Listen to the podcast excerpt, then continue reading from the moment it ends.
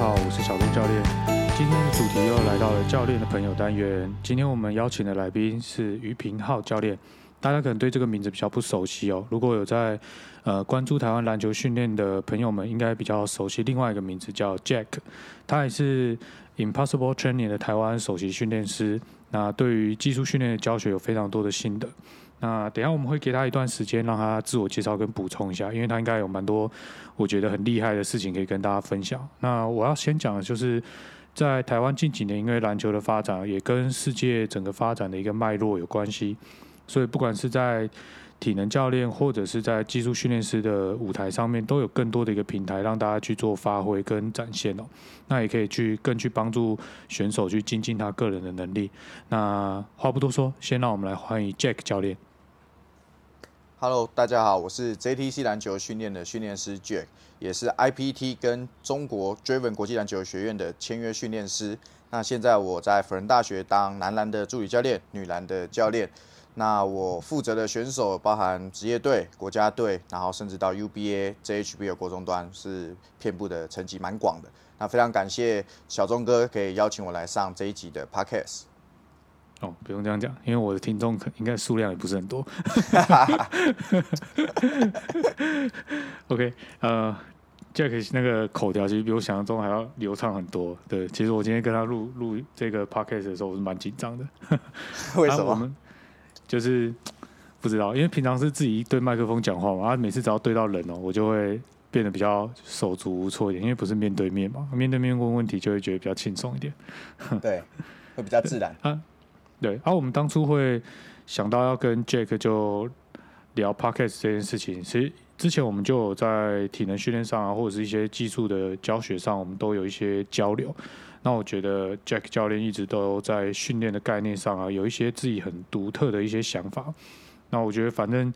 训练就是这样嘛，我常常讲就是呃，唯一不变的事情就是一直在改变。那其实你在跟着训练的趋势，如果你一直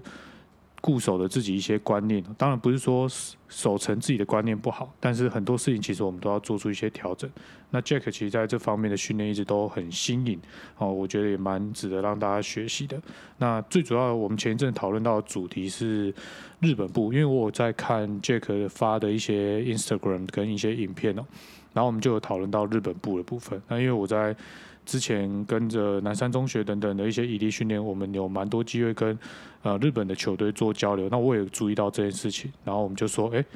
要不要来针对日本部这个主题来讨论一下？然后我们可以当做闲聊来录一集，对，就把自己的录音录下来。对对对对，我们聊天然后录下来，哦，像我讲的就是像录遗言这样子，然后把它录下来放在网络上给大家收藏。OK，那。针对日本部的这部分啊，Jack，你是有什么想法？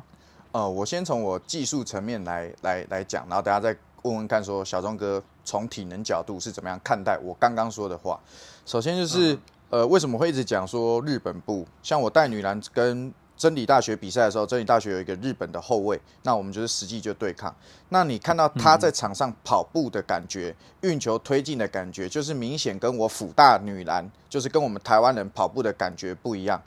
好，然后那时候我就想，怎么会是，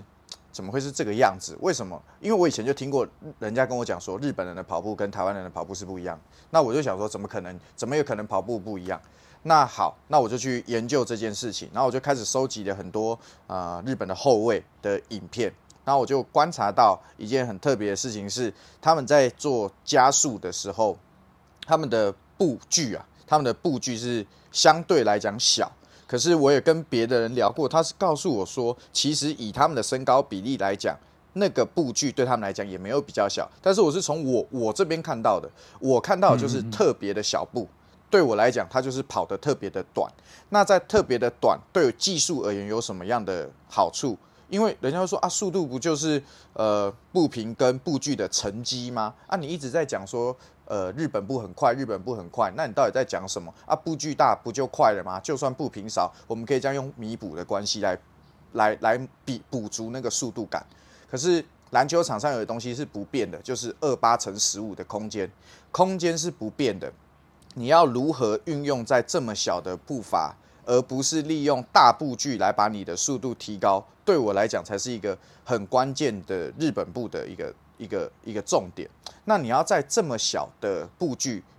保持运球，这就跟技术有关了。有时候我们会走一步，然后运一颗球，但是你有没有办法走两三步只运一颗球，甚至走五六步只运一颗球，然后再顺着衔接到收球、和好球，稳定的上篮？那像我的球员，像魏家豪，家豪就是非常快，他的脚就几乎可以做到我心目中日本步的样子，但是他的上篮的最后一刻会因为他的步距呃步距小，然后步频又够快，最后那个球就是直接往篮板这样棒棒。直接弹飞，所以，嗯嗯，这也是我最近一直在研究的问题，是要如何把在这么样加速度的状态之下，然后上那颗篮，最后又是稳定的，这就是我在我技术教练的看法。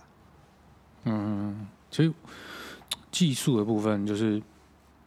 我我要讲，我觉得就是说，呃，看篮球，就是我常讲，就是篮球它决胜的关键，其实就是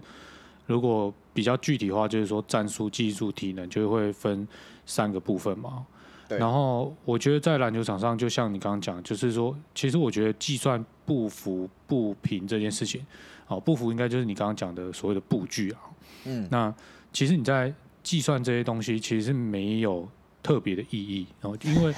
呃呃，怎么讲？就是说。我们都知道，呃，你的步频要很快，可是你有办法在跑步的时候，就是透过训练，让它很精准的每一步都是二十公分、二十公分、二十公分。我我举例了，我就不 不一定是不一定是那个距离。所以说，在而且就是这个情况下，是它篮球运动跟田径运动不一样，它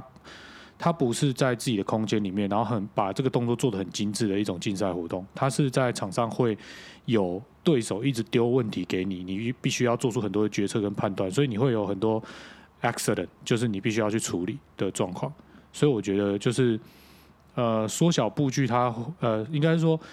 提升它这种步频的概念。我觉得它还有一个好处，就是说你在球场上你不会有太多的时间，那个脚是失控的状况，所以你是很可以快速的再去做下一个决策的。我觉得某方面来说，它也有一个这样的好处了。对，就是说当别人可能要来包我或者是怎么样的时候，你可以。可以做一些调整，可以更快判断。对对对，而且就是像，呃，你我记得你有看过我做那个呃所谓滑步滑步训练的那个影片嘛？对不对？有，嗯，对，就是说你就是你可以想象，就是一个人用速度每秒两二点多公尺在过你，你就觉得哇超慢的，那个跑步速度就是跑步机上大概七左右，所以你就觉得说，哎，这么慢，他用这么慢的速度过我，我竟然跟不上。就是你没办法想象，但是你真的在跑步机上，你要跟那个速度七左右的速度，其实刚开始也会有点卡卡的，就是你的重心会很荡，而且就是我所谓失控的意思，就是说，当你一只脚粘在地板上很久，那就是我们有时候其中一种推蹬的方式嘛，就是说大步大步推，我们的后侧的那一只呃推蹬脚，我们推的很大力，然后我们前倒脚，我们让它撕腾空的时间比较长。那当然，这个就跟你刚刚讲那个概念很像，就是说我大步大步推，我透透过我推动的那个距离，然后跟我推的次数虽然比较少，但整体来说我是快的。可是这个会有个坏处，就是说，呃，如果看这几年跟相较于三四十年前的篮球，现在的运球实在是高明太多了，就是真的必须说他那个变换方向的那些技巧，对，就是。太多的假动作，太多的小动作，就是说小动作不是说伤害人那种小动作，是指是指说那种什么假动作啊，然后刺刺探，对对对。然后现在选手也真的很厉害，就是他们在场上观察这些细微动作，他们就可以判断他要怎么进攻，然后怎么防守。所以我觉得这个事情是真的蛮蛮不容易的，对。所以说你怎么在某些情况下，我觉得你就是要保有这种短而急促的滑步，就跟日本步的概念，我觉得是有点像的。就是说，成功之妙。对对对对，就是说你要预测一些状况，当发生的时候，你不能有一只脚是在腾空的失控状态，你必须要马上可以 landing，然后一 landing 之后，你马上变成前倒脚，可能要转推蹬脚。那如果你的脚一直在空中，人家已经过你，那你之后就必须强迫自己要做转宽。但有时候有些情况下是不需要发动转宽的，因为转宽这个动作其实其实是非常花时间的。那如果我可以。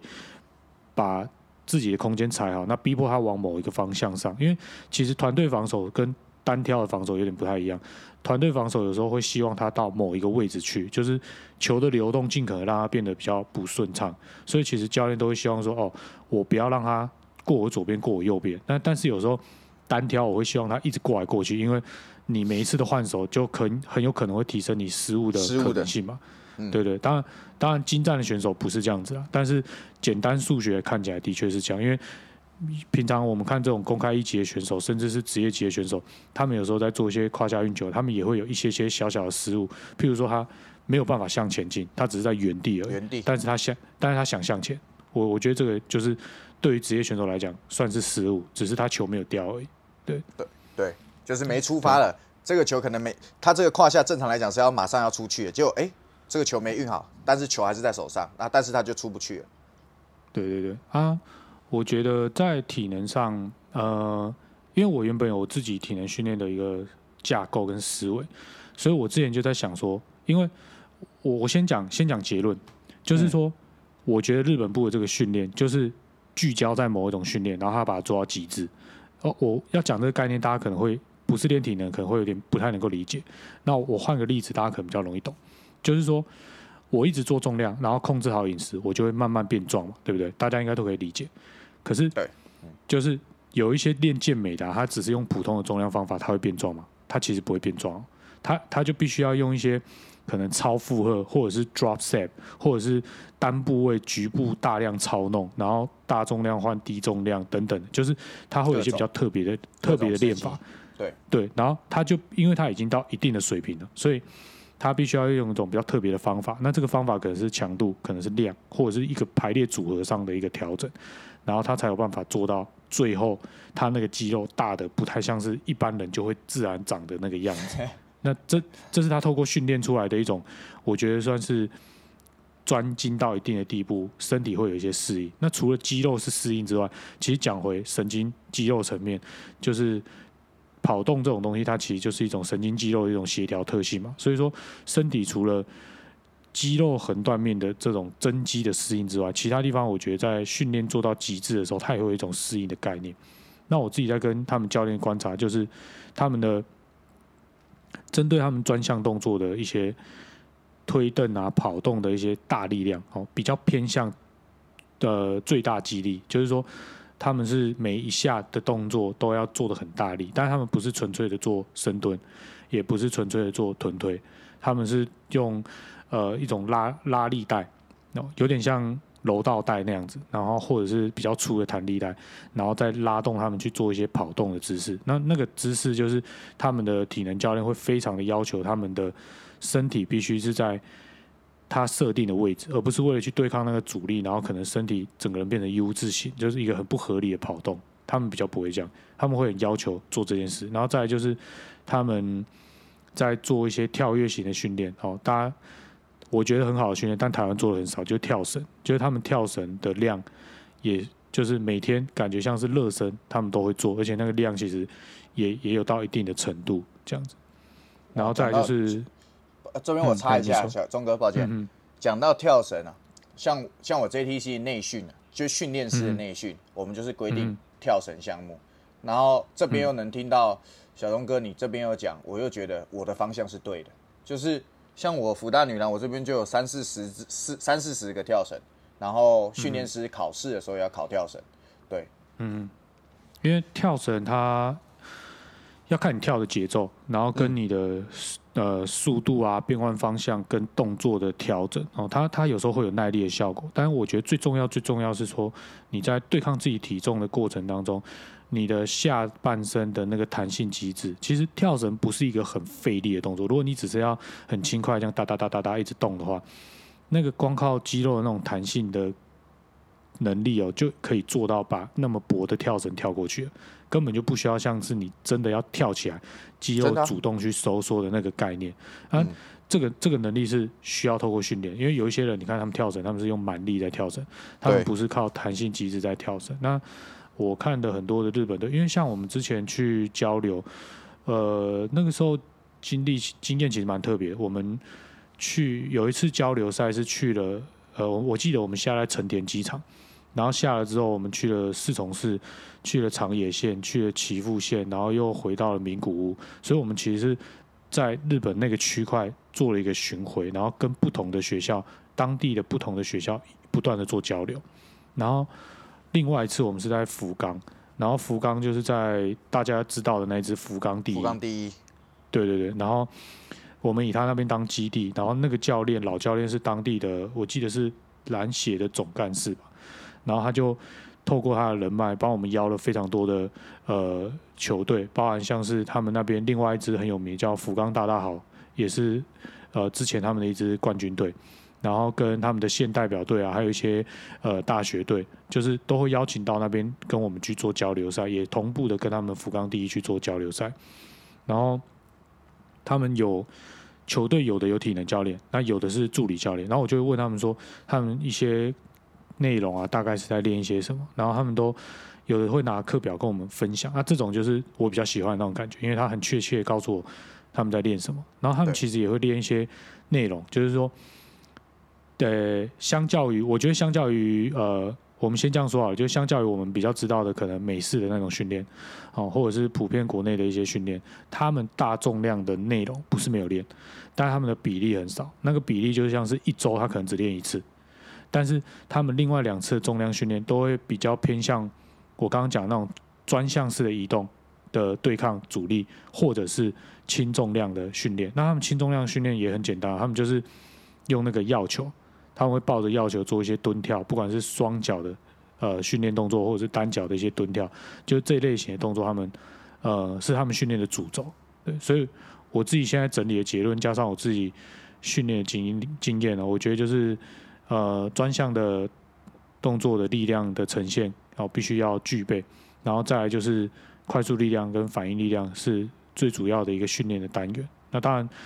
他们的速度有时候会。好像有时候有练，有时候没练。可是我觉得关键是什么？就是他们的收彩，因为他们有时候高中收的彩都很不错。就是他们，他们有些像福冈第一有一些球员非常的速度非常快嘛，我不知道你有没有印象。嗯，非常快。对他们，对对，然后他们那种球员是他们进这个学校之前就很快，因为那么他们那个学校也是 日本日本呃非常大的学篮球学校，所以想要追梦的国中生其实。也会来到这所学校，所以他们本身一开始就，他们他们的球队是有 A B C D E 分五个队哦，就是大队、大队、中队、小队、小小队、右队，他们是人很多，因为他们是日本日本的那个球队，它是社团的概念嘛，哦，就跟大家在看那种甲子园那种概念，他们就是学校的一个社团的感觉，只是他们的社团是属于比较大型的这种社团。然后，在我觉得日本部还有很重要，就是我不知道你有没有发现，就是他们在他们不管是不是在运球。在前进的时候，如果你从腰切割下来，就是他腰以上基本上像铜像一样，就是很稳的，然后一直可以看左边，可以看右边，然后转来转去。但是他手就是手运他的球，他有点不太像是我们呃目前比较常看到，就是我运球的时候可能是有点像跑步起跑那个姿势向前冲的那种姿势在运球。他们不是，他们就是腰以上像像蒋公铜像这样子，然后稳稳的，然后手运球，然后可是脚呢在下面很忙。我不知道你很忙。对他们的上下半身可以分离。对，然后我那个时候去交流的时候，看到他们的呃，他们那个叫什么？他们不是叫体能教练，他们他他说他的职业是物理治疗师加防护员，然后加体能教练，然后就是他他真正的职业是在那所学校的旁边开一间医院，然后他好像他好像是院长。对，对我还有加他，我还有加他 IG，然后他那时候，他那时候跟我分享，就是，然后他就实物操作给我看，就是他们在练的内容，他们会有很多像是转换方向的训练，就是可能像绕过脚，冲向下一个脚锥，然后再转个变方向去下一个脚锥等等，但是他们会怎么做？他们会抱着要球，然后不摆手，把手控制呃，对，就是他们的抱的要球会有限制，就是。可能抱在左边，抱在右边，抱在头头的上方举起来，就是过顶过顶这样子。然后他们的这个动作，然后教练都会有他那个教练会要求，他有透过翻译跟我讲说，就是他希望他们的身体是稳定的，不要被这颗重的球带着走。因为你身体跑起来的时候，那个球也会有惯性，所以当你要转变方向的时候，你的身体其实要能够有意识的对抗那个惯性的。对，那他就是把他设计的这样的训练。然后他给他的球员做，所以平常我们在跑动的时候，我们不一定会有主动的意识去意识到说身体有那个重量，我们要出力去对抗那个惯性。那他现在就是透过这种训练的方式，让他的身体一直处于他的核心是能够去对抗这种状态的。然后我觉得应该也是一个训练的主轴了，因为听起来蛮合理的。因为我们有时候训练就是透过一些辅助的设计嘛，然后让选手去具备一些比较特别的一个能力。对我目前的结论是这样：日本部。哦，哇塞，完整这这样子完整的，讲的讲的跟讲的跟我们技术教练在做的又有点类似。像我，我也要讲一下我是怎么样具体训练。哦，因为有些人说、啊、你只会讲说这个日本步，那你怎么练？像我嗯。我的练法，像刚刚讲讲到一个蛮重要的重点，我是认为，呃，刚刚那个小东哥说上半身跟下半身是分离的，他上半身可以是想干嘛干嘛，可是下脚脚是很忙。那我在训练的时候，我就是我最常做的是什么？不摆手跑。第一个是不摆手跑，第二个是手向后跑，第二个是手勾球跑，就是你一只手在运球哦，但是你的另一只手是自由的被控制，有意识的操控。你可能是像忍者一样摆在后面，你有可能是像往前顶着一个东西，你有可能是往上。然后我们在做这种跑的时候，像我在训练的时候，我的视线就是要控制有三个方向：正前方、左左边、右边。像我在练运球的训练啊，在推进的时候就是来右手运球，从头到尾看着左边跑过去。好，左手运球从头到尾都看着右边跑过去，对侧，然后跟同侧，右手看右边，就是必须训练明确的训练他的视野跟他的手，然后再跟他的脚。好，这个是从从肢体层面来讲。那肢体层面主要是在训练他的手脚分离能力，然后可以控制的能力。但是至于要怎么样训练日本步，我实际的操作方式是，例如在一个半场，然后我们从弧顶弧顶跑到底线，弧顶跑到底线，我只给你运两颗球。好，弧顶到底线，你运两颗球，你有些人可能跑十步，或是八到十步。这个时候我，我下一个训练，我我觉得每个球员都有不同的测试。我说来，你先做两次，好，然后那我跟你讲，小朋友啊，球员都就是那种用最快的速度，棒棒棒过去，然后那个步数越少越好，最后最后的结果都是步数越少越好，可能八步他就到底线了。我就说好，现在呢，请你用十五步到。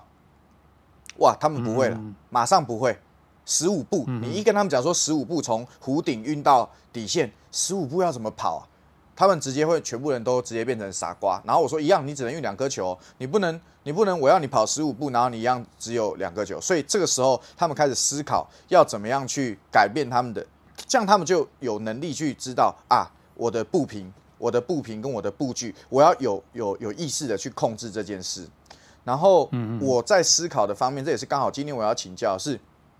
我认为呃台湾球员在最高速度啊，在最高速度，我觉得不会输日本，在最高速度，可是加速度，例如说我我我就只有一个半场的空间呐、那我就只有三步必须到我的百分之八十五的最高速，我就觉得日本可以在三步，他用三步到四步可以到他的百分之八十五的速度，可是我们的球员，你给他三步四步，他他还在还处于一个就是加速期，就是他他还没办法推到他的最高速，所以我在训练的重点就是训练他在最短的步伐之内，他要有办法不断的去推高最高速。可是因为像我没有做检测，所以我也没有空去就是检检验我我的想法到底是不是对的。可是我我只能这、我只能认为的是，至少我这样子想，别人没这样想过，那我有机会去尝试这样子做，可以把它做一些不同的改变。对，就是加速度。我主要是想要问小钟哥加速度的的加。速加速度加速度这件事情啊，就是呃，要怎么说？就是你刚我先回答一个你刚刚提的问题，就是说你说你认为嗯呃台湾的选手的最大速度是不输日本的哦，那对，我这边可以跟你讲，台湾的顶尖选手不仅没有输日本，离世界的顶尖也没有太远，因为呃，世界有非常多的国家，基本上每个国家都有他们的运动科学家嘛。那运动科学家很很喜欢做的一种研究，也非常呃让大家乐此不疲的研究，就是你把最顶尖的选手找出来，然后你会帮我们做测试，看他们的水平在哪里，所以他们就会找一些可能国家队层级的选手做一些测试，然后可能县代表队的成绩做一些测试，然后学校代表队的成绩做一些测试，然后他们把大量的这些数据，然后在呃网络上 publish 出来，就是说一方面他们是在找一些测试的信效度，然后另外一方面也是让这些顶尖的选手让大家知道说，哎，当就是如果你有在打篮球，你一定会很想知道说，老布朗他深蹲最重可以做多重嘛？你也会想要知道他说他立定跳连续三次，他可以跳多远嘛？对，哦，然后讲的更浅白一点，就是他大家最想知道什么？他臂展多长？哦，这就是大家都在网络上都会很好奇的嘛，对不对？所以就是其实各国都会有这些数据，那都不是秘密。然后像你看美国，哦，然后日本、澳洲、呃，匈牙利，呃，这几个在世界运动赛场上表现几个不错、蛮优秀的国家，其实我都有看过台湾的一些选手在检测的数据哦。因为像我之前有协助南山中学嘛，那我后来协助台湾的亚青到呃政治大学的这些球队，然后甚至我去协助一些甲组、乙组的国中生，其实我在测他们的数据啊，真的会看到一些小朋友，你就看到那个数据，哦靠，这是这不是书上告诉我顶尖的选手才会有的样子吗？原来 他在他真正在眼前从书上跳出来，他要长这样子。我看到他的时候，我就觉得哦，哇，原来我就要找的就是这个小朋友。哦，当但是当然有时候体能是这样子啊，说我们要找这个人，但是他不一定很会打篮球，知道吗？就是他体能跟战技术分离，就是所以所以这为什么为什么顶尖的篮球运动员才最难？很多人都以为哦，就顶尖的篮球运动员跟我们很远，其实不是，远是没错啊，但是他的远是哪一种远？是他体能也很好。但这种人台湾有没有？有。那运球也很好，这种人台湾有没有？也有。啊，投篮也很好，这种人台湾有没有？台湾应该也有。啊，刚刚说这三种能力在同一个人身上出现，台湾有没有？台湾就很少。其实概念比较像这样子。对。那在你刚刚讲加速的部分，我觉得加速我们要分两个部分讨论。如果你只是讲说从 A 点移动到 B 点的一个状况的话，那我们要做的就是把你的力学控制好。然后把你的各项的体能条件调整好，那让你在肌肉收缩的速度哦，包含像刚刚讲的快速力量，然后还有你的冲刺的肌肉的协调，然后跟你的呃推蹬的能力，我们必须要把它完成啊，因为推蹬的那前面十公尺跟你最大力量有关，那后面的那个十到二十比较偏向快速力量哦，那整段的过程都跟你的速度训练、纯粹的冲刺有很大的关系，那。很简单，训练就是这样。但是另外，我刚刚讲第二个部分加速度，就是说你在球场上要做的加速度会有球跟没有球，然后再来你不就是我还是要再讲一次，就是台篮球运动员不会像田径运动员这样子就向着前面冲刺，就有时候你会有很就就有时候你会有一些转转身，或者是对，或者是你会有一些前跨步，就是。对，我觉得对篮球运动员来讲，这个跑步的姿势应该是某种层面上算是技术。所以，如果你没有特别针对，假如他在球场上非常常做出前跨步、转身冲刺，那他又不是做的很顺的时候，我就会建议就是体能教练，因为这听起来感觉像三不管地带，哦，但是如果体能教练有发现这件事情，我会比较建议体能教练或技术教练要把它挑出来，然后针对他这个动作特别去做一些强化。那你怎么启动哦？那个？在呃日本竹坡大学，呃，我不知道你知不知道这个学校，就是它是它在世界体育大学排名里面非常非常的前面，哦，跟日本体大算是前两名吧，哈。然后他们在做运，对对，然后他们在做运科，相跟那个呃陆屋体大，哦，也是非常非常的有名，哦。那在他们日本，他们那边也有在强调说，呃，身体向前倾产生加速度的这个机制啊。还要透过身体的一个 drop 的这个动作，那个 drop 动作不是你们技术的那个 drop，但是概念很像，它比较像是把重心往下丢，然后去产生一个叫 athletic position，就是中文我不知道，中文翻成竞技姿势有点怪怪，但是反正就是那个蹲踞起跑的姿势是自己主动制造出来，而不太像是说我们平常在教跑步，我们把身体重心向前倾，导引出。呃，那个惯性，然后让自己推进的概念，这这两个动作其实长得不太一样。就是，呃，如果有机会的话，我再把那个影片放上去给你看看，就是说他们那个动作是怎么在做教学。那我觉得他们就是会把从技术层面到呃体能层面，他们会刚刚我们都会有一些共同的地方嘛。那我觉得这也是很合理的。只是就是说，他们把这一条边，他们变成说，他们有一个自己的 schedule。什么时候要做什么，什么时候要做什么，然后做多少，他们自己有一套自己的方法，然后就大量的操作，所以就变成说，但你说这是不是就是完美解？其实我就常常说不是哦，这是什么日式训练、美式训练，就是每每每个人有每个人自己适合的方式。所以说我在美国有没有呃，应该说我在跟正，我就我在日本有没有看过那些就是也是动作慢慢的，然后缓缓的选手也是有啊。像我在看那个选手在做运动的一些特征，就会很像符合我台湾带的一些选手。那我就会想说，他是不是就比较符合？可能大家印象中的那种美式训练，因为他有可能他有更好的跟腱长度，而且他的肌肉量是不错的。那对他来讲，他的这种推蹬的第一步、第二步，也就是说前五公尺、前十公尺的这种推蹬，他可能不需要靠这么多的技术层面，他可以纯粹靠他的体能素质去做。那你说这样子做会不会比较好？我我我我心里是一个问号了。但是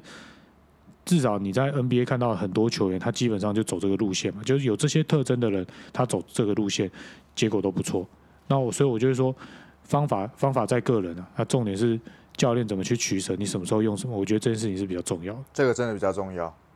对对对。